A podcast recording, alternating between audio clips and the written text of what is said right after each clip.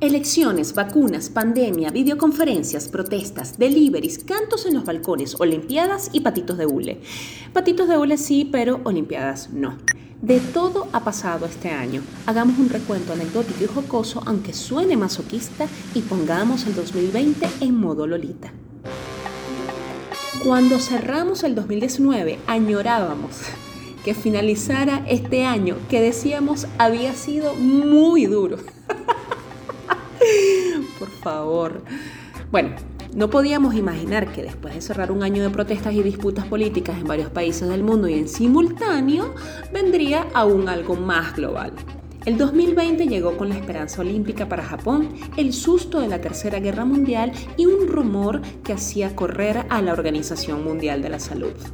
Enero nos agarró poniéndole nombres al virus. Gripe de Wuhan, virus chino, coronavirus. El 25 de enero, China recibe el año de la rata con más del 10% de la población aislada. El 10% de chinos es mucho por decir, aunque ni imaginábamos lo que venía en días siguientes. El 26 de enero muere Kobe Bryant enlutando al mundo del deporte. El 7 de febrero la OMS alerta sobre la escasez de mascarillas. Y el 23 de febrero, la ciudad de Wuhan entra en confinamiento. Muchas dudas sobre el virus y su origen. Esos días el virus viajaba en tren bala por Europa, agarrando con los pantalones abajo a más de un gobernante, quienes parecían caminar a oscuras.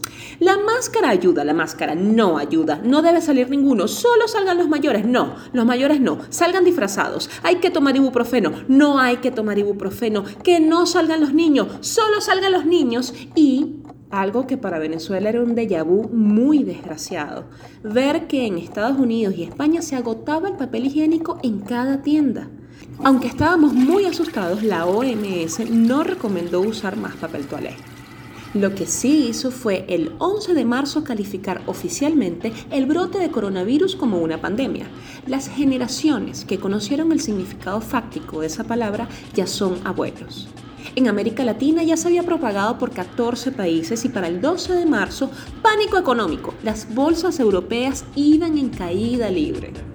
El viernes 13 de marzo se confirma el primer caso de coronavirus en Venezuela y se anuncia la suspensión de actividades escolares y demás actividades administrativas del país.